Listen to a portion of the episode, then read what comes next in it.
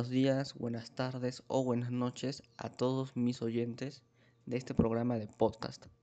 En este nuevo episodio voy a hablar sobre la educación y el trabajo, en específico en educación infantil y en la explotación de estos menores. Eh, la, la, directora de la Unidad de Protección Especial de Piura del Ministerio de la Mujer, María León Curay, indicó que en el último estudio realizado en la región se logró identificar al distrito de Tambo Grande como el que presenta mayor índice de trabajo infantil con un promedio de 6.000 menores. Según, es, según Curay, las edades van de 6 a 14 años y los casos de mendicidad, mendicidad se presentan como un índice mayor dentro de esta problemática como es la explotación infantil en la región. Ahora las palabras que declaró León para Radio Catibalú. Más o menos un 31% de la población infantil y adolescente se logró identificar. El tema de la mendicidad se viene presentando con mayor índice, sobre todo en niños. Sin embargo, la funcionaria aseveró que como ente de protección realizan una acción preventiva y de ejecución, a fin de poder identificar una primera fase para poder dictar las medidas de protección más idóneas. Esto afecta a los niños en el tema del desarrollo cognitivo, emocional y social, incluso si nos vamos al tema de explotación sexual, que también se presenta. Estas son víctimas de enfermedades de transmisión sexual, agregó. María León indicó que cualquier ciudadano se puede comunicar a la línea 18 días para denunciar los casos de explotación infantil. Ahora, una noticia más reciente ocurrió en Lima, en el Jockey Plaza dictan prisión preventiva para sujeto que obligaba a menores a vender golosinas. El Poder Judicial ordenó nueve meses de prisión preventiva en contra de Alexander Díaz Muñoz, quien es investigado por el presunto delito de trata de personas agravado, y a su vez de una extorsión en agravio de seis niños entre 9 y 12 años de edad. Díaz Muñoz fue detenido el 7 de junio, luego de un seguimiento por parte de las autoridades policiales que detectaron unas actividades ilícitas en el interior del centro comercial Jockey Plaza. Según la Fiscalía especializada en trata de personas de Lima, bajo amenazas habría obligado a los menores a robar en dicho establecimiento. También les cobraba una serie de cupos para dejarlos vender sus golosinas.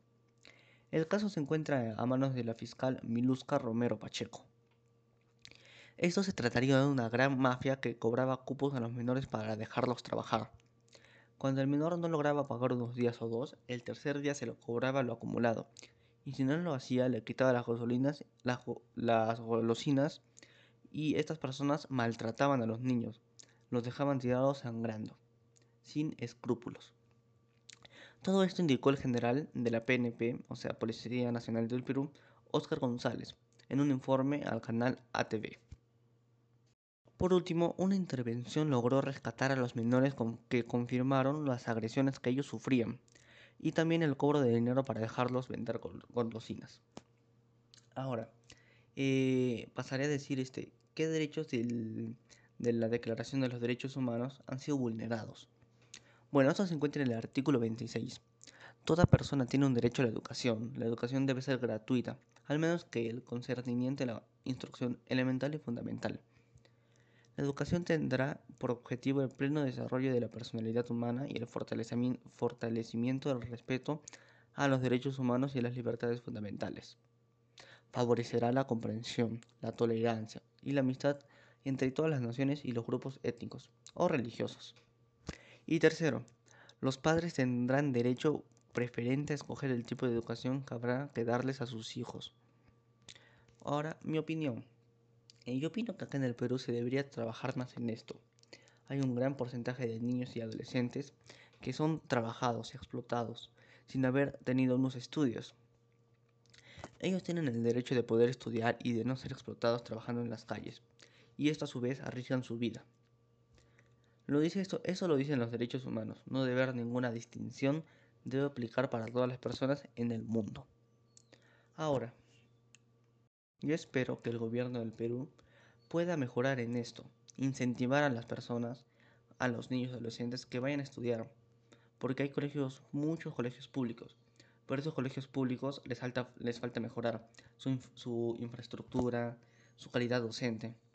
también debería haber este, más investigaciones, más operativos, para que no se pueda, para que ya no, para que se disminuyan eh, esos casos de explotación hasta que se pueda desaparecer y podamos mejorar como sociedad. Muchas gracias. Este ha sido todo el episodio de este, de este programa de podcast. Gracias.